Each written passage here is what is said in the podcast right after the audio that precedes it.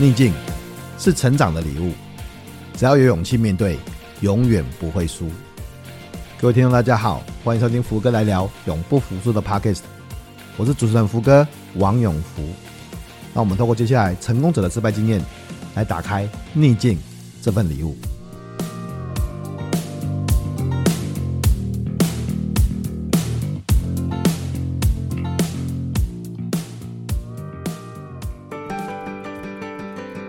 定有情绪，我觉得有情绪是正常，尤其是你可能预期很高了，或是待人受过啊。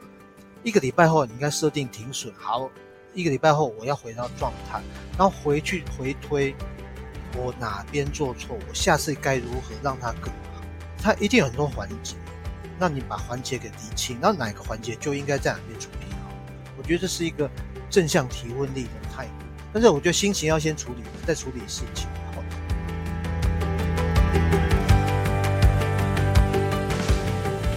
各位听众，大家好，欢迎收听这个礼拜的福哥来聊永不服输的 Podcast。我是主持人福哥王永福啊，谢谢大家对福哥来聊的 Podcast 支持，请大家给我们五星评价、订阅，然后啊，你就不会错过所有的每一个好的节目哈啊！我也希望说，如果大家是习惯听这个啊，就是看文字了哈，那你可以订福哥来信。啊，我每个礼拜会有一封信写给大家哈。那每次我们谈这个事情，我也真最最希望的是大家可以把这样的节目，呃，推荐给你的朋友，或者把福哥来信转寄给你的朋友。我相信，呃，我们花的这个时间会让大家有更多的收获跟成长。那这个礼拜呢，邀请的来宾是很特别哈，很特别的原因是，嗯、不只是因为他出了很多很精彩的书，甚至得到金鹰奖金鹰奖的书。呃，更特别的是，我们已经在网络上非常的熟悉，甚至已经在网络上见过好好多次的面，甚至之前也邀请他来上过呃节目哈。但是我们真实还没有见过面，这这这起来是比赛啊哈。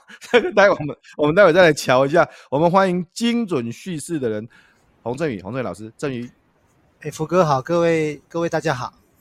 振宇，我们已经已经在网络上真聊了这么多天，大家很熟了，但是真实的。Face to face 还没有见过哎，真的很少哎。哦，福克已经对我其实常常去沙鹿哎。啊，今天啊，真的，因为因为我要去企业内训，沙鹿有一家有名的企业啊。对，我知道哈，有几家了，有一两家了。哎哎，是有一两家啊，有一家是多喝水那家啊。对啊，魏丹啊，魏丹。那还有要去静怡。哦，静怡。就是啊，对啊，都经过，应该再抠一下这样子啊。我们其实沙沙鹿有一家甜点糕饼店很好，一个我一个学生特地拿给我吃，哇，很好吃哦。是有一样有两家，是哈，芋头红豆、芋头红豆那种。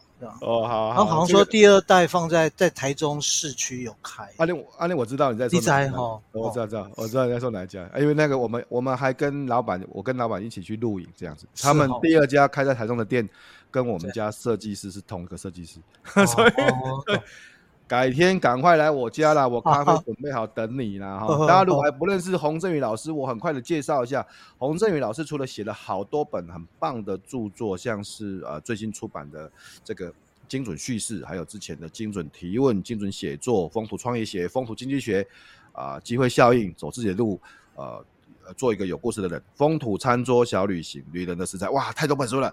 呃，而且这个书都很棒，得到金鼎奖的肯定哈。另外，呃，郑宇老师也是一个跨领域的专业呃培训教练哈。应该应该这么讲，就是我我喜欢这句话，就是你做了很多事情是呃跨领域专业的沟通跟整合，你去帮助很多的偏乡，然后帮助很多像之前去马祖啦，啊、呃，你去台南呐、啊，你去花莲，我看到你常常去花莲，啊、呃，去帮很多的老师，去帮很多的呃。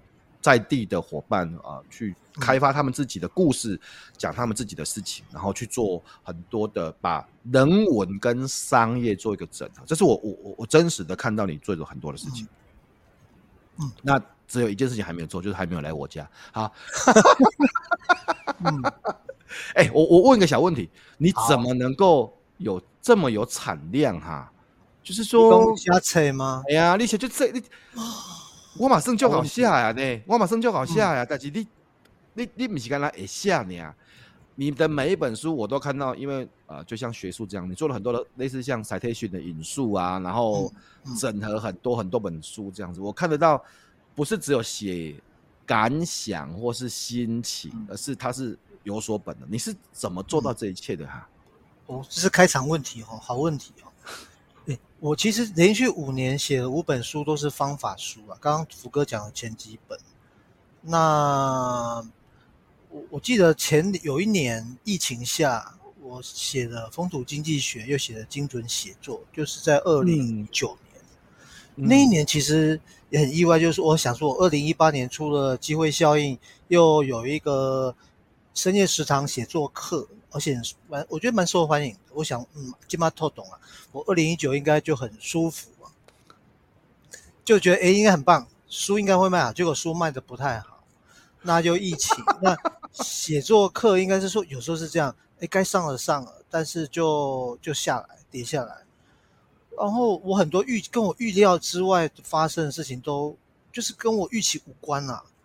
可是你看，就是说刚好就疫情，时间又变多。嗯，所以我觉得我的产能不能浪费，我就把那两本书写了。哦，那没想到二零二零年就拿到金鼎奖了。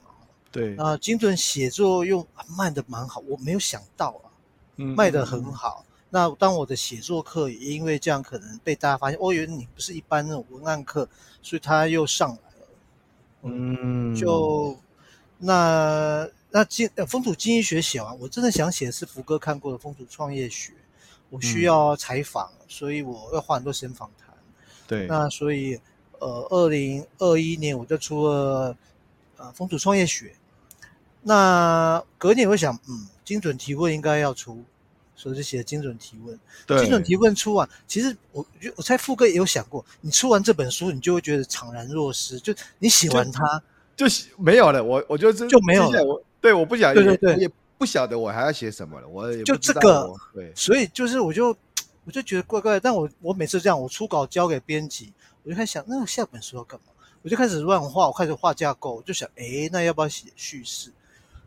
我大概也是这样。哦，但哎，可是你知道，你我们都是作家了哈，我们也写了，嗯、都写了很多本书，事实上啊，但是你也知道，就是你像就像。写这种质量的书，我指的这种质量指的是，嗯、呃，它不是只有想法，它要有架构，好，它要有所本，本，然后它要有案例，对不对？然后它有案例，对，对，对，然后它要把案例套进去架构去做分析，对，然后之后要提出自己的方法论。哎，天哪，这个。这个不是说我想写就写的，那要花很多时间呐、啊，所以我我才更好奇说你你都、嗯、你都什么时候写作啊？你有没有固定的写作时间啊，或者怎么样子？哦，嗯，刚福哥提到，其实你看福哥的书好几本，其实从上台的技术到除了你生活那一块另外我都买哦，对，一定都还是有你有所本，你有案例，因为你在教嘛，所以对我来说也一样，嗯、因为我都有在教，所以我案例都在脑袋中。嗯嗯，那只是你要有架构把它分类嘛。嗯，那我就是其实我我以精准叙事为例哦，我比如说我二零二一出了精准哦，二零二二出了精准提问提问，哎，我大概一月写完，我开始就在想，嗯，那我明年如果要出精准叙事的话，我要怎么想？我花了半年写架构，半年哦。对，因为因为我们的案例方法，其实在教课很熟，它是在我脑袋中，可是你的架构不清楚，你的案例要怎么分，嗯，就不行，嗯嗯，那我的架构又要跟一般的市面其他说故事的书要不一样啊，所以我还是要看人家在写什么，哪些你不满意，哪些架构属于我的，那我的方法论，所以我花很很长时间去想，大概想了半年，一直改，嗯，确定了之后，编辑也都同意了，我才能把我的。案例给分分流，这样，然后分流完之后，好确认了再开始。然后编辑也可爱，编辑就叫我先写最难的，最简单的先不要写。比如说先从最难的技技巧写，对，你先写那个，对对，那个先写，写完再回去写前面的铺陈这些，大概是这样。对啊。大大家如果去呃有兴趣的话，可以去看一下呃郑宇老师最新出版的精准叙事哈，里面有谈到，当然刚才谈到说呃市面上很多讲故事的书谈到所谓的三幕剧啊，但他这个已经很久了，两千年多演到现在了嘛，嗯、三幕剧的架构，那怎么样把这个传统的三幕剧的架构，就是呃呃。从一开始啊，召唤啊，然后挑战啊，然后解决啊，到变成郑云老师自己发展的一个九宫格的叙事架构这样子，嗯、哦，但是还是呃遵循着三幕剧的大的结构，但是创造了一个自己的新的、再一次的更难的挑战，这种九宫格的架构，嗯、大家可以去看一下。是我因为我自己本身写所谓的技术系列的书籍，就是我对于这种可复制、可操作、可以。呃，不是只有说教大家什么是好故事，而是怎么创造自己的好故事，自己真实的好故事，或者是说叙事这个部分，我觉得是蛮特别的啊。所以大家可以去看一下郑宇老师最新的这本书啊。不过呢，一开始聊了这么多，但是今天我们不是要聊书哎、欸，对，我们今天不是要聊书，我们今天要聊。聊聊你自己的事情啊，就是我其实喜欢这个精准叙事里面有有有讲了一句话说，说你你也常常想说你自己是不是一个有故事的人，你自己是不是因为要写教人家怎么叙事，怎怎么说故事，但自己是不是一个有故事的人，怎么样说好自己的故事？所以我我才非常的好奇，在看到这本书之后，我不是要请你谈那本书，当然这本书很棒，但是我我我更想知道您的自己的故事，你你自己在。从以前到现在，你看你经历过，包括以前呃当杂志那天天下杂志的副总编辑，然后 GQ、嗯、对不对？副总编辑啊，统一总监。那你以前一路到现在变成一个算是自由工作者嘛，一个跨领域的沟通跟整合者。呃，这整个过程虽然著作等身啊这么说，可是你有没有曾经遇过什么样的失败或是挫折的经验呢、你的故事可以跟大家分享吗？好，其其实。福哥给我这题目，我就会想，嗯，要哪一个，哪一些？好像有一个是比较没有跟人家讲的。其实那那个影响我后面在做事情态度很深，就是我以前在当财经记者嘛，那我我每年都要编嗯财经调查哦。但是那当时有一个，当时他现在可能叫 ESG 啦，以前叫做 CSR 企业社会责任。那国外杂志都有评比，那天下杂志也在做国内企业的。企业社社会责任的评比，我那时候刚好是统筹，我要负责，要先调查，调查完有分数，分数完就要分析报道。那那时候，比如说我是负责文字内容嘛，那调查就交给调查中心，他那时候在深坑，深坑，业他他要有调查员，他就是深坑。那我是负责内容，但是我要懂调查，我也要掌握调查内容，我才能写嘛。那我是在。公司总部在台北市，那有时候去深坑，好，那我们就有云端要常常讨论，他要给我一些调查数据，我就要分析啊、解释啊。那后来我我那我要查核数据，因为最后内容还是我要负责嘛，数字数数据在内容上，那我就一直觉得很好啊，而且我今年觉得我很创新，我觉得太棒了，透懂了，顺利出刊，而且都很好。那已经开始送印了，嗯，然后也。然后每边也制作好稿子，我就开始校校对，那觉得那算是一个年度的重要的特刊嘛？对对对对，对，因为我知道重要可能对对对，一年会一个月，其中一个月会有一起，比如像 ESG 的呃重要特刊，或者 CSR，因为以前叫 CSR，CSR 的特刊，那封面的标题就会写哦，这个天涯杂志，然后这个台湾企业什么百大，然后然后最受尊敬的企业这种。好，对对对对对。那那我就负责内容，那数字要给我，那数字我不用管，但是我还是要查核。那每边都做好了，那我都 OK 啦，也送印了。我那我有一天就，我还是看一下好了，送印了嘛？我觉得事情差不多，已经印好了，已经送印刷厂了。OK，他可能在跑，在在跑。嗯，那我就想说，哎，我还是看一下好，看看我说，哎，有一栏不对，有一栏栏那个企业排名没有问题，可是它的小数点。比如说零呃九点五七，我看到诶，可是我怎么在看到我查的表是九点五，就是一栏，就是它差了零点零几，哎，我奇怪怎么会这样？我看我的表没错啊，可是后来调查中心又再给我一个表，你怎么有差？我赶快问说，诶，怎么会这样？原来我拿着版本跟他版本有差，不一样就是了，既然不一样，可是我搞不清楚怎么会这样，我以为他给我最新的，所以我拿到最新的，嗯、结果他可能还有在修正，我没注意。那排名都没问题，可是数字有问题。哦、那我就想，这样这样怎么办？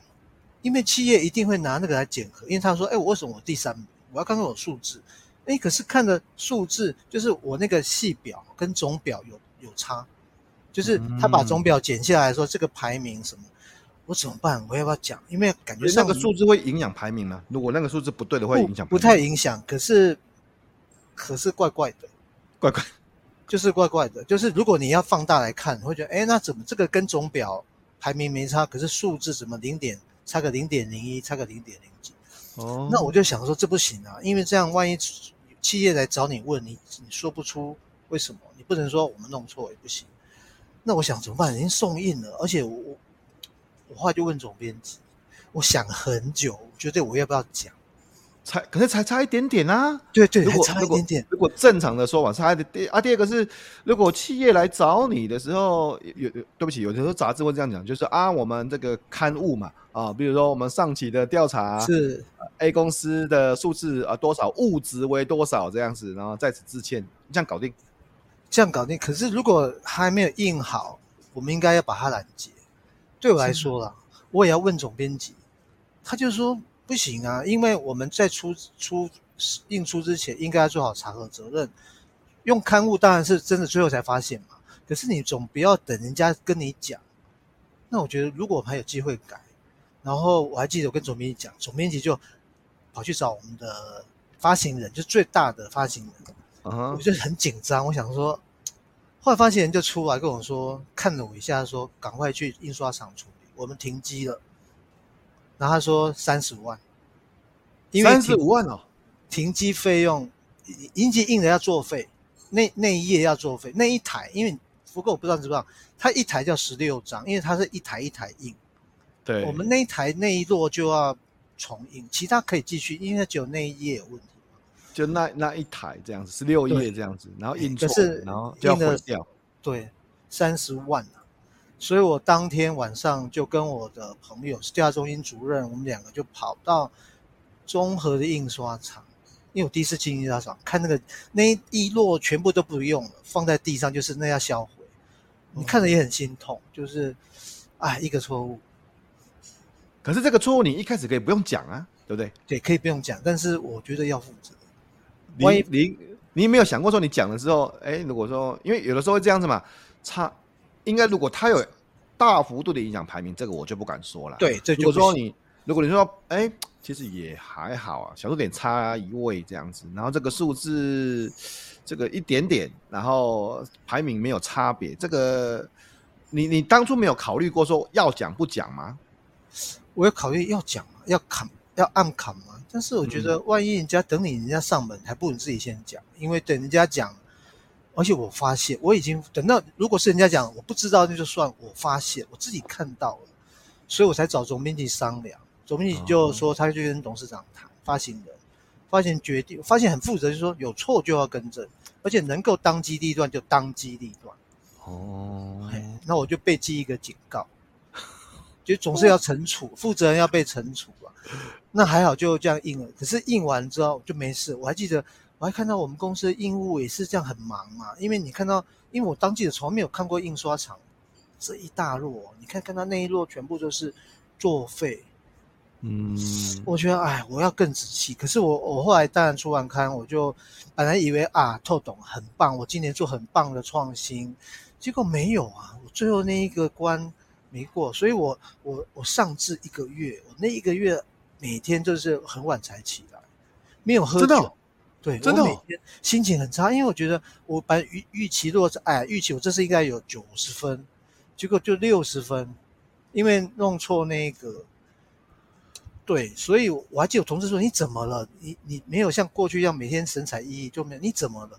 我就讲不出来，就是哎，我本来预期很棒，结果最后竟然落差。我大概有一个月哦，就每天觉得叹气，说怎么会这么不小心，就自责啦。自责，就自责啊，就觉得自责这样子。好，那当然福哥会会问我说，那后来后来我还是觉得，那后来当然这个案子就结束，我就要继续做我下一期题目。那我隔一年就负责做一千大，就是刚刚福哥有每年有个一千大企业，一千大制造业哈，五百大服务，一百大金融，所以一千六百大我是负责人。那我就想，哦，我上次这个数字弄错，我接下来绝对不能倒，所以我我就要很小心。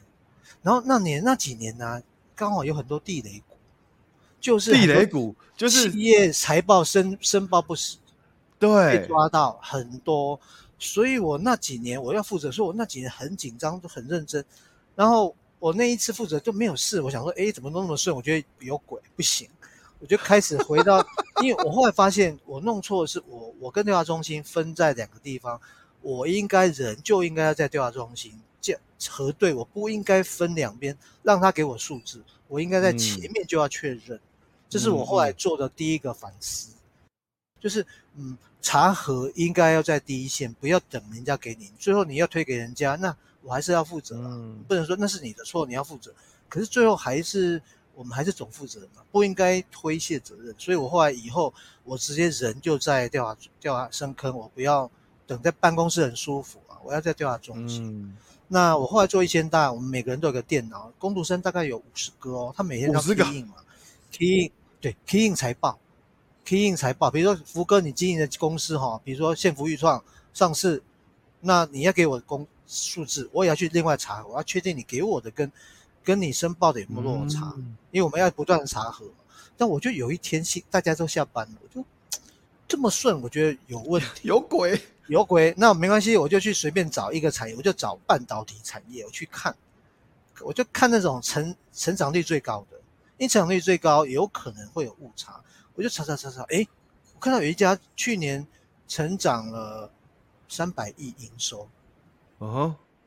可是我觉得半导体去年没有很，因为第一轮有时候跌很多，我觉得不太对。你感觉那时候没有很好对啊？你怎么说？我会去查啊，糟糕，工读生 key 他负三百亿，他 key 成三百亿，哦，这差很多，那就差六百，他就让整个的半导体的获利大增啊，这差很多哎。对，所以我看时候我吓到我一身冷汗呐、啊，我赶快说隔天开会，全部半导体一家一家看，然后只要营收成长率高的，仔细反复，而且我们要三个人都看过，我真的是吓到，我是心血来潮，哇，乱查乱查，我就专门查那个成长率太高的，就过那一关，哇。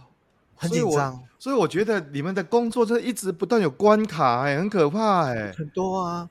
然后呢，隔一年我还印象很深，那时候出很多地雷股，地雷股的财报要不要用？我就想可以用嘛，因为他他地雷股的财报申报不死，他然后他又排列在排名，我觉得他要用吗？所以我隔年又开会想一想，我就解挂号说这几家公司财报曾经有申报不实，请读者要小心。啊，至少要先要说明一下这样子，要说明，对啊，类似像会计师不予签证这样子，类似这种东西。对对对，那那你还是要相信他吗？但是他还是有数字，我就会挂号要加注记，至少我，我必须要提醒。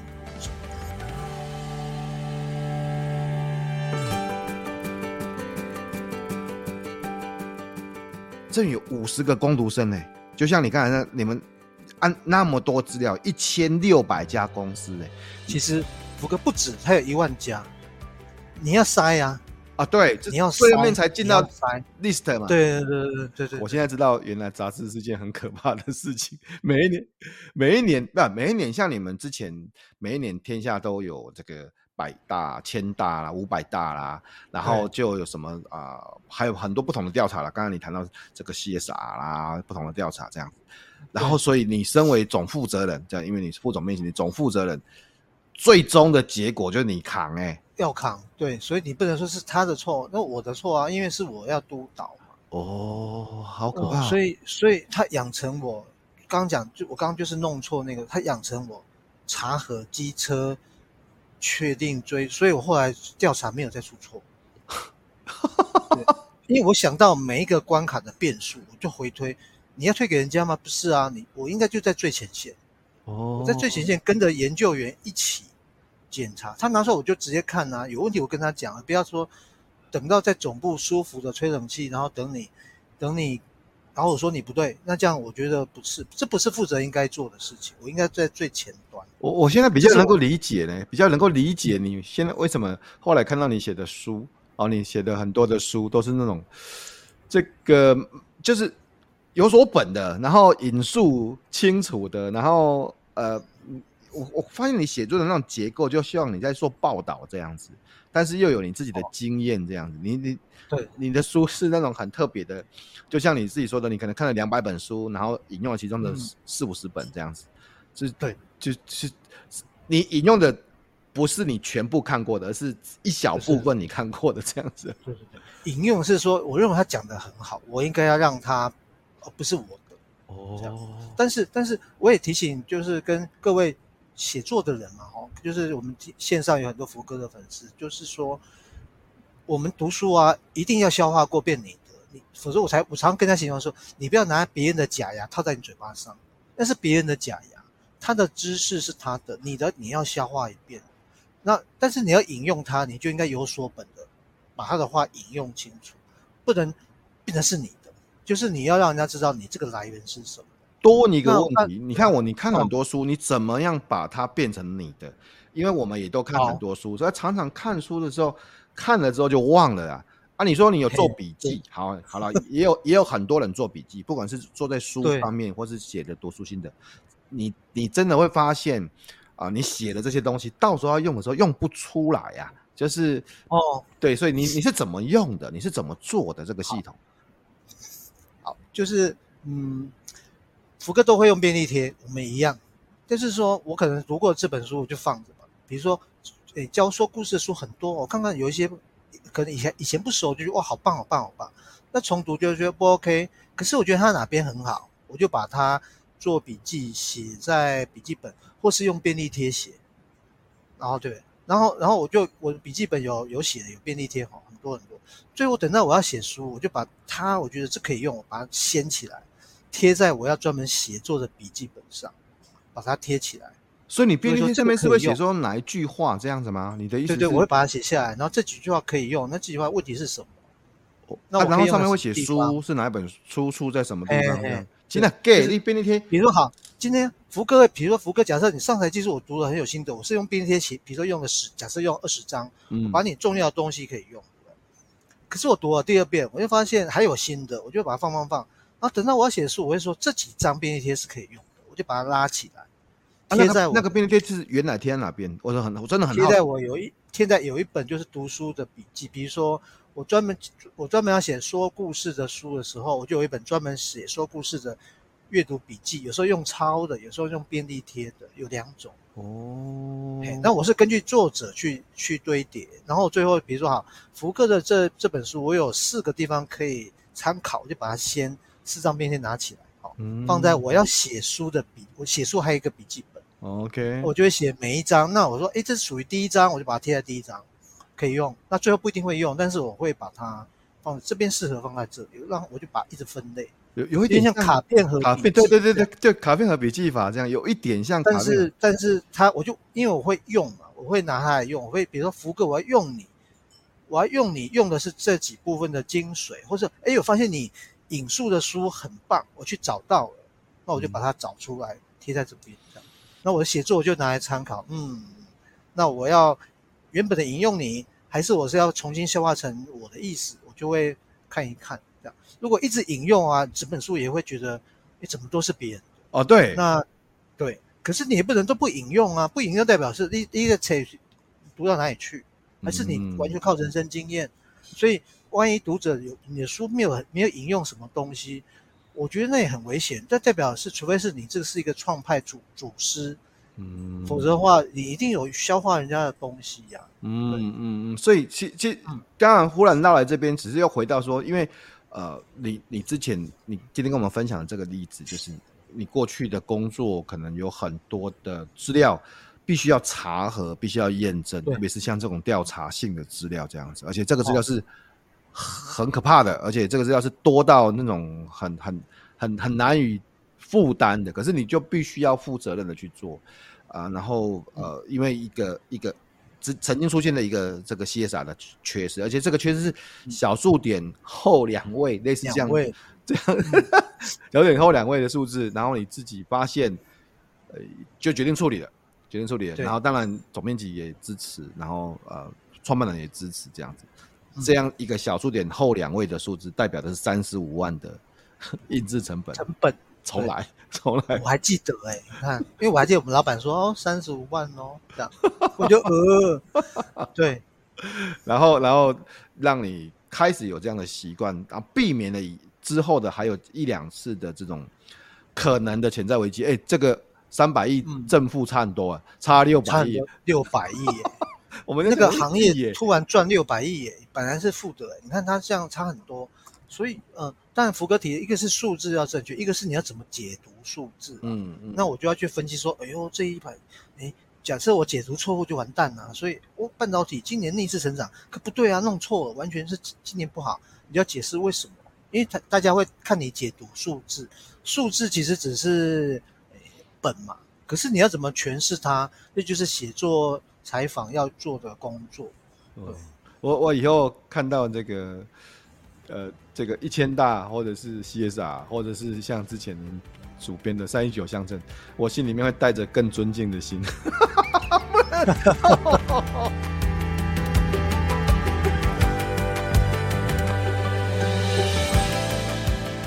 刚才这个件事，这件事情啊，对我，我在听，我心里心里面有个感觉，就是说，遇到事情的时候，你是不是主动要去处理，还是等着被动？再来处理，我想这差很多，态度是不一样的，态度是不一样的。对，因为如果你主动，你遇到事情主动去面对，主动去处理，当然啦，其实当然还是会有一些呃不舒服，或者甚至有一些不舒服，啊、这个影响嘛，side effect 一些副作用一定是有的，因为因为事情已经发生了，啊、现在就是两个选择，嗯，呃，处理或者不处理，就两个，就就两个字。对啊，事实上不处理。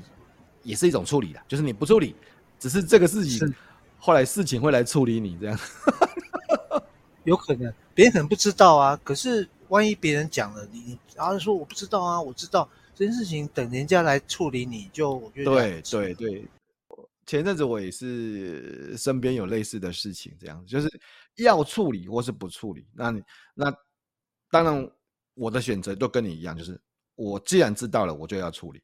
哦啊，当然处理一定会有代价，处理一定会有，一定会有需要付出的问题。但是你现在不付出这个代价，只是怕以后会付出更大的代价。是，其实是，但 就怕是这样子啦。就是不是，不是说，如果不是事情，我从来我很少发现事情可以不处理，自己就不见了。对，你会记得，别别人哪一天翻出来了，你还是，尤其现在像社社群媒体这么发达，其实我觉得很难。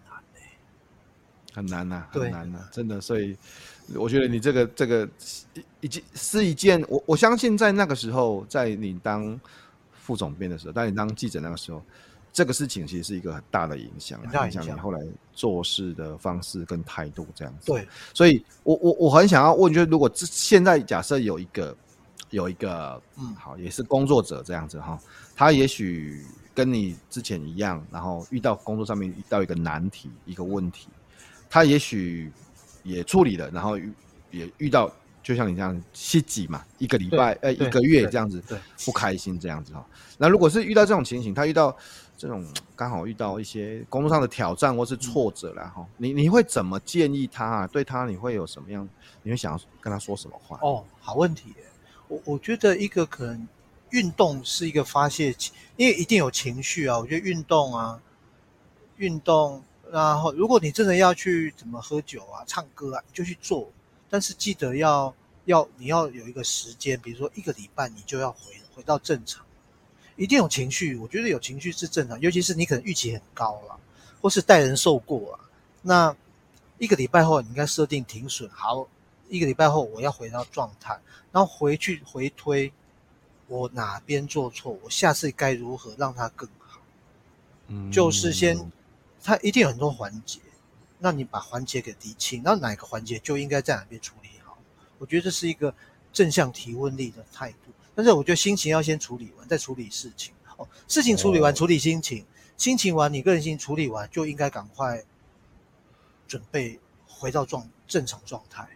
OK，反正所以你还是也你也赞成，就是先反正该也还虽然事情之外，还是要处理一下心情的问题。对。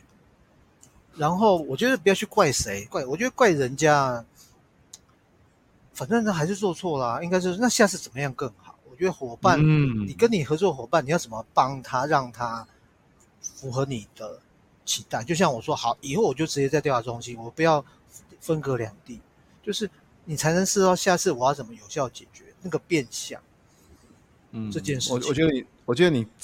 在讲这一段，好像是对我讲的，说，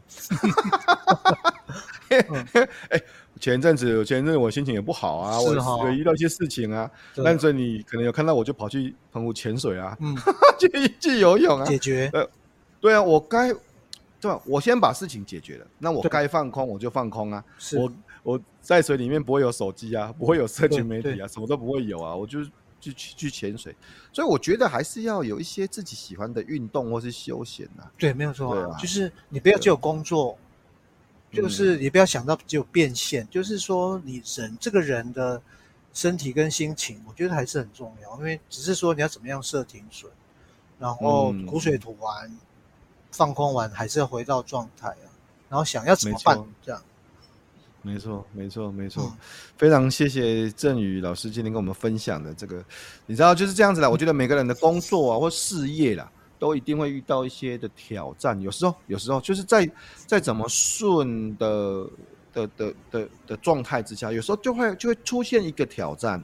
那甚至这个挑战可能会影响，不管是对呃财务上的影响，对工作表现上的影响，甚至对心情上的影响，这样子。那那这些影响一定，最终应该是这么讲，就是说可可以先啊把事情处理掉，然后呃再来处理一下自己的心情，最终设定一个期限，让自己回到好的状态，这样子。对，其实你你讲这个话真的呢，就是我我处理事情的方法就是这样子。那我该潜水，我也不会一直潜水嘛，我该潜水潜水，一个礼拜就回来啦，对不对？对我跑去一个礼拜哈，对啊，就隐居一个礼拜就回来了，这样我觉得我觉得。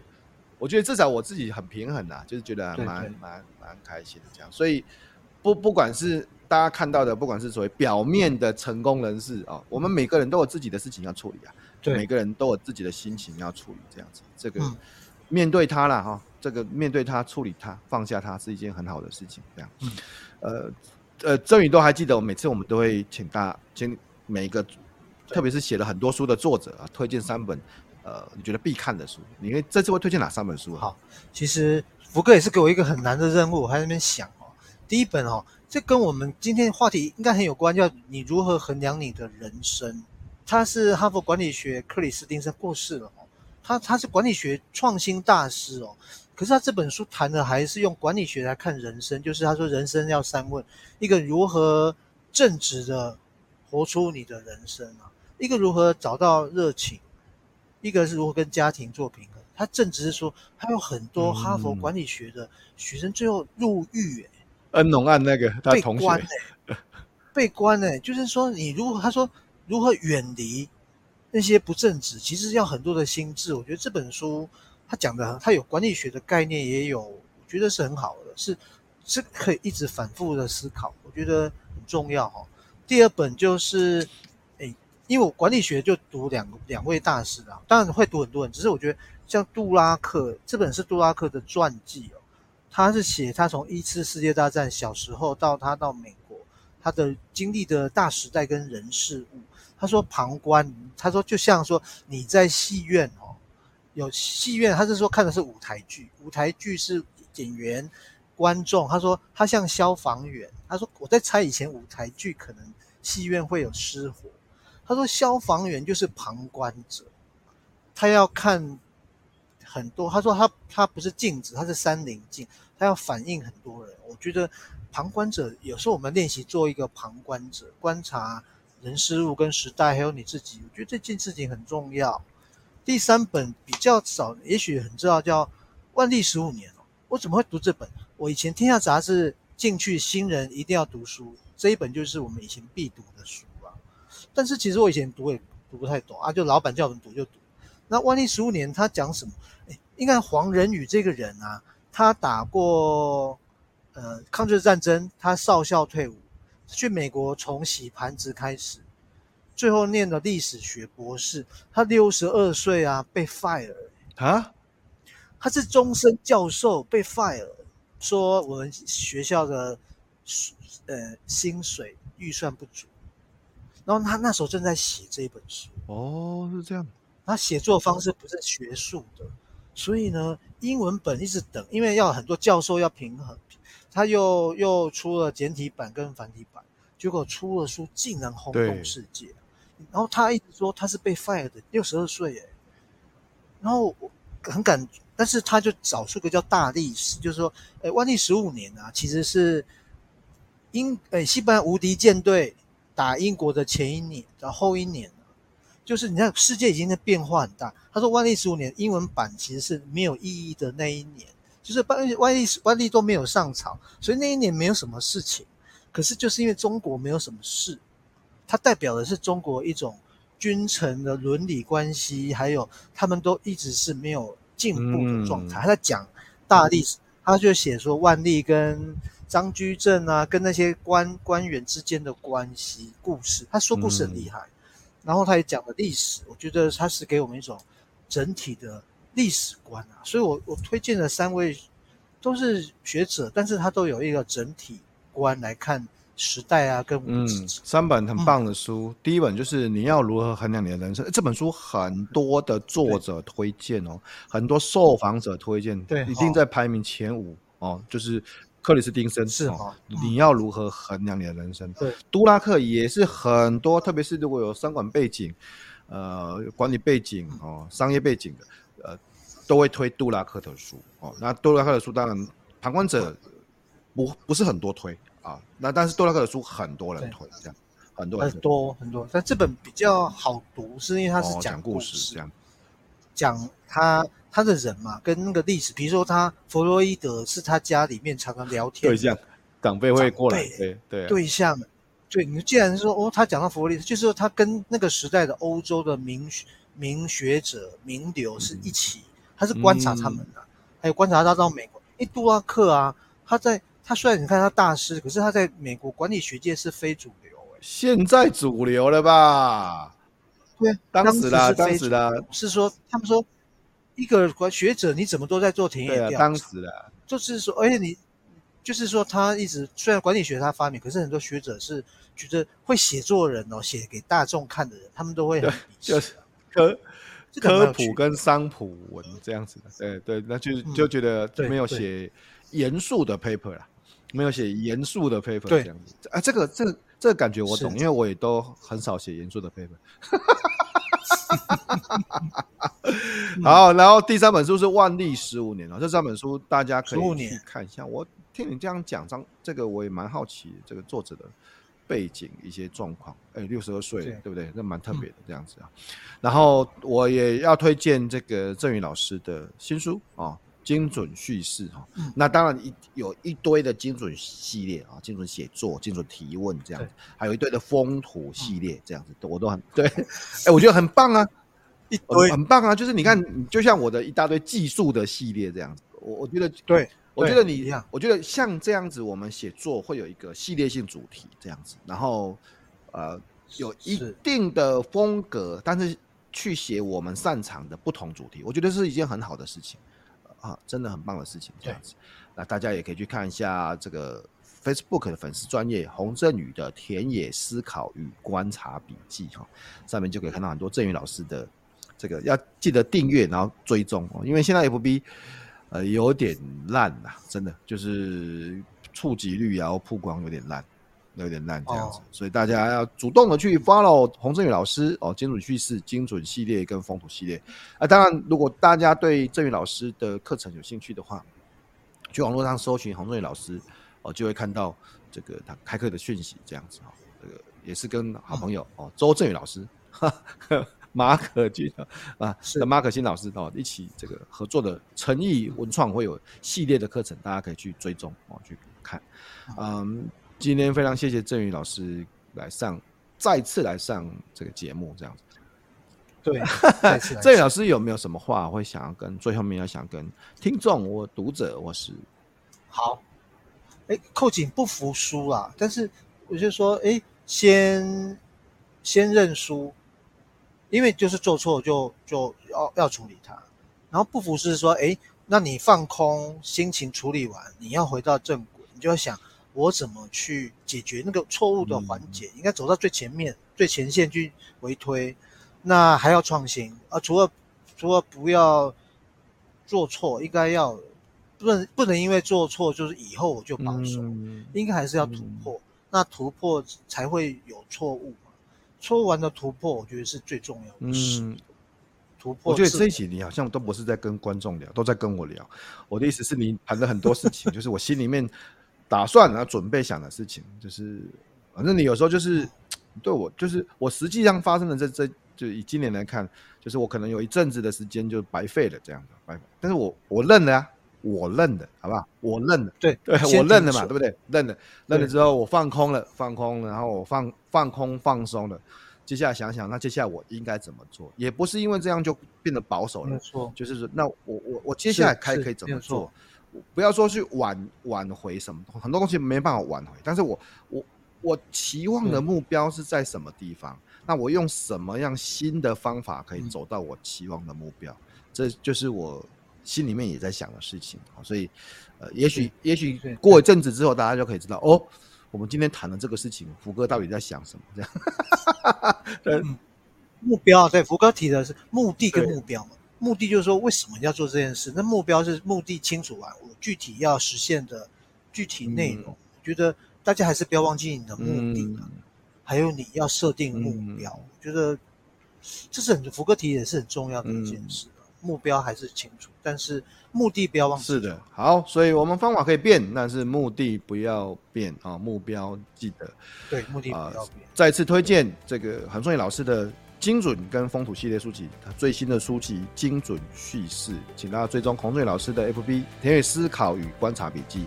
今天福哥来聊永不服输，谢谢大家的收听，记得要去订阅福哥来信哦。我们下次见，拜拜，拜拜拜拜。